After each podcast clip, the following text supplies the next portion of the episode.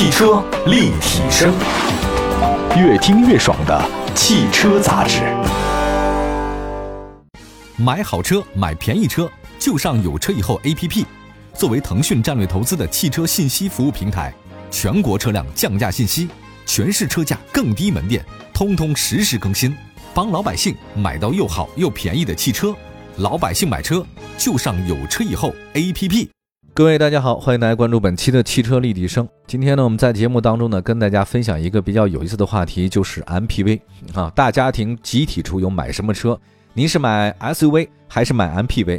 我觉得这个真的是一个老生常谈的事儿了。要这么算起来的话，我仔细一想啊，仅仅刚过了也就四五年的时间啊，还真没几年。这个 MPV 呢，从二胎政策开放以后炙手可热啊，当时所有车，哎呀，而且 MPV 一定会特别好。转眼就沦为现在三胎政策下已经很多备受嘲讽的小众车型了。我看呢这两天市场里面所有的 MPV 的评价都是 MPV 市场信心所剩无几，MPV 别给三胎市场添乱。有七座 SUV，谁还选 MPV？说挺刻薄的。从整体分析来看呢，市场表现看，其实国内的 MPV 市场经历了一个像低档小货车长期带头跑，中档商用 MPV 呢坚挺，到中高档的家用车入门普及的过程。我觉得可以这么说，到今天为止。MPV 呢，在国内的商用属性更强啊，家用意识还没形成。你要是只打商用的话，所以这个量就应该上不去。当然，客观的说啊，从销量上来看，SUV 市场是更热的，新车也是更多的。你要是按照座位数来看，七座 SUV 也可以满足大家三代同堂出行的需求。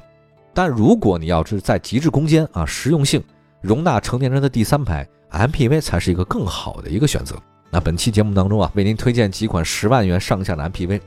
首先说的是宝骏七三零，指导价真的够便宜，六万零八百到十万八千八，啊，在五菱宏光引领微客升级风潮之后呢，宝骏七三零开创了一个全新的细分市场，七万的价位，你就能买到一辆有里有面，能够保证基础安全，还能够舒舒服服坐下七人的大车。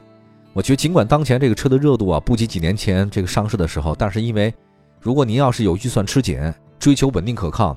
又有较高的装载需求的消费者，宝骏七三零是您最佳的一个选择。这车真的是很便宜，而且目前宝骏七三零最低配的车型仅仅是六万出头，它又降了六万零八百哈。当然，我们更建议你买一点五 T 的车型，满载更有底气，四安全气囊 ESP 系统也让主动安全性得到很好提升。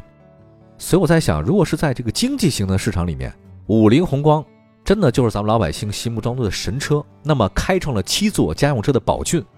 绝对是另外一个神奇的产品。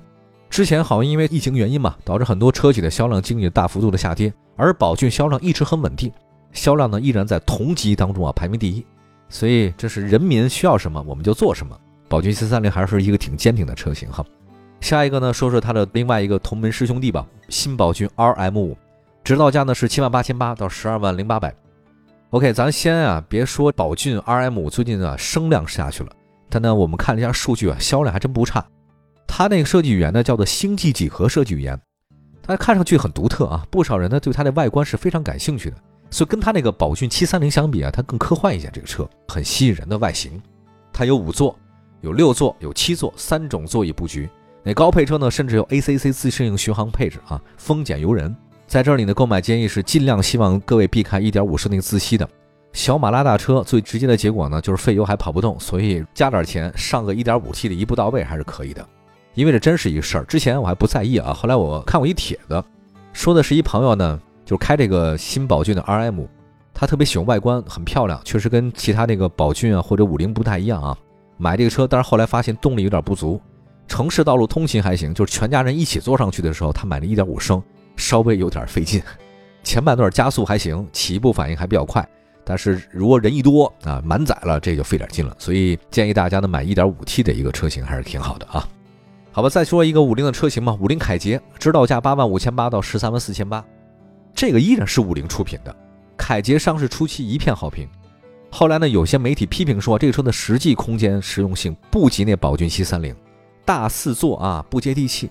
但是凯捷这几个月的销量证明它的实力很强，家庭用户啊。日常使用少有七座满载的场景，我就即便如此，就不如牺牲第三排，换一个第二排。所以这个五菱凯捷，咱大四座坐的舒服啊。另外看一下五菱凯捷啊，在车内空间和座椅方面下了很大功夫。中排座椅呢是装了一个磁悬浮式的四向滑轨，超长滑轨、横向滑轨等等，非常多。它有多种的座椅组合，中排座椅呢还配备了这个同级最大的七十二开角的独立腿托，有效的减轻了旅途当中你腿部的压力，乘坐更加的舒适。啊，之前我在这个座椅空间这个地方，我最钦佩的本田，有那么一阵儿我特别喜欢奥德赛，它中间那个座椅啊，前后左右啊，这坐的真的是。魔术座椅，后来我发现也不新鲜了。咱们国内的很多汽车企业呢也开始用这事儿。另外，五菱呢汽车官方宣布，它已经推出了一个五菱的凯捷定制版车型，这个我特别感兴趣。就是你要用四座的设计，配备更多的舒适配置，比如说它有木质的地板、小桌板、地毯灯啊。另外呢，还有一个就是官方售价十一万多高配的 1.5T 的自动旗舰型嘛，有大天窗的，有自适应巡航的，有九扬声器，还有六个气囊。关键的是能坐能躺的中排大座，再加上定制一个有木质地板小桌板，哇！我觉得在车里住着应该都问题不是很大，哈哈。好吧，休息一下吧，好吧。刚才说的全是这个上汽通用五菱他们家的车型，接下来再看看其他家的 MPV，十万以内的都有哪些可以供大家选择。马上回来。汽车立体声，继续回到节目当中，您现在关注到的是汽车立体声，我们今天跟大家继续说说 MPV。八款啊，十万左右的 MPV 都有哪些？刚才说到都是上汽通用五菱的，接下来说说其他家。这个是吉利嘉际，售价呢是九万两千八到十九万两千八。我觉得如果你要说到家用 MPV 啊，你必须得提吉利嘉际啊，它的销量真的不是前列啊，但是跟比亚迪宋 MAX、传祺 M6 一起呢，也算是大家比较认可的一些车型。吉利嘉际最大的卖点呢是匹配了多款的动力组成啊，比如说 1.5T 手动、1.5T 双离合。1.8T 双离合，1.5T PHEV 啊，售价呢是九万到十九万之间，蓝牌绿牌都能满足需求。近期呢，好像我看互联网上流出一什么改款嘉际 GS 的申报图啊，换装了那个竖条状的格栅，熏黑的外观，我觉得更年轻了。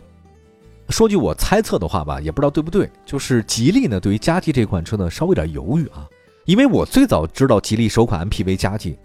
是在零九年啊，车展上展出过 MPV 的规划车型，叫帝豪 EV 八，实际上就这车，但后来没投产，等了大概九年吧，还是八年过去了，吉利旗下的这款 MPV 嘉际呢，终于首发。当然，这个也是因为吉利在家轿和 SUV 市场获得很好的成绩以后，才进入的 MPV 市场。那么，你要从吉利的 MPV 嘉际的定位来看，它一定是十万到二十万这个价格区间。不过需要注意的是，目前加 MPV 市场销量破万的车型还有很多。像五菱宏光、宝骏三六零啊，什么七三零等等，比亚迪宋 MAX 等等，都是低于十万的，十万到二十万之间，你选择的 MPV 的不多。那么嘉际就是一个选择，但是有一个我觉得美中不足的就是嘉际它没有电动侧滑门，这是一个稍微的遗憾啊。好，再来说一个比亚迪宋 MAX 吧，指导价七万九千九到十九万九千八，呃，跟吉利嘉际相似的，宋 MAX 呢也是一台轿车化的 MPV。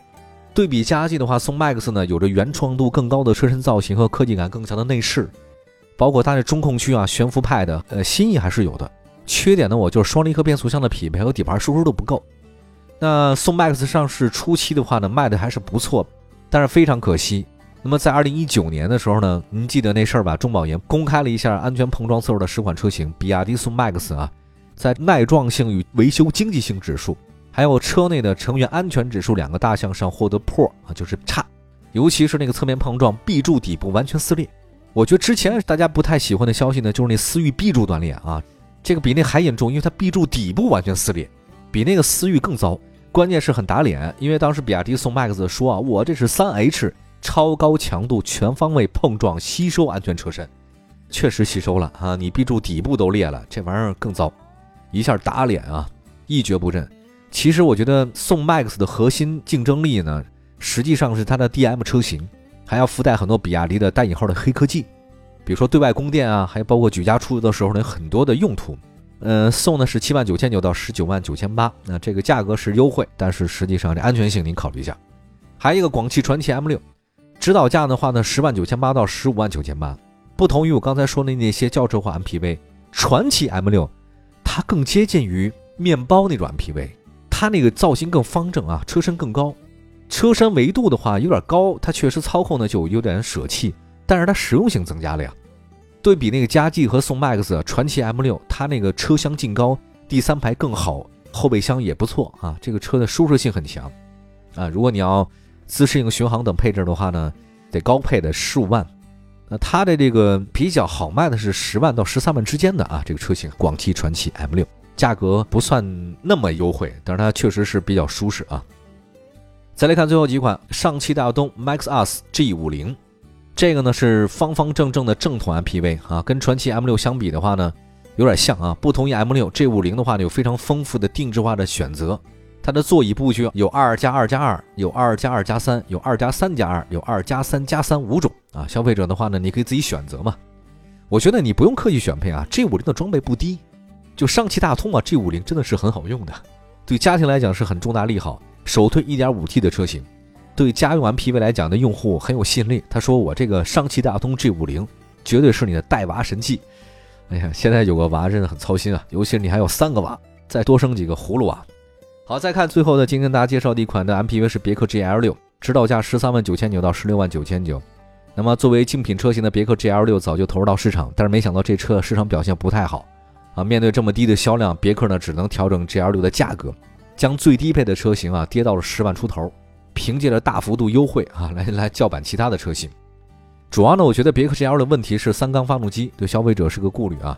那但是大家也说啊，这个 GL 六到底震动有多大？这三缸呢，好像也没有想象中那么大。那除了动力方面呢，别克 GL6 其他表现还是不错的。那这个级别的话呢，十万到二十万之间，很少有合资品牌的车型 MPV 啊，终端优惠比较给力。呃，对于品牌有要求的消费者的话呢，可以考虑别克 GL 六，好吧？以上八款紧凑级的 MPV 啊，真的是各有千秋，也算是解决了大家全家出行的各种需求。五菱凯捷和传祺 M 六啊，这是在两款市场上很受欢迎的车，值得大家呢好好重点考虑一下。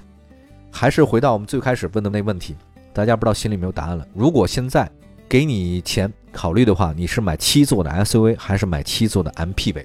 我也得再考虑考虑。感谢大家关注本期的汽车立体声啊，我们下次再接着聊。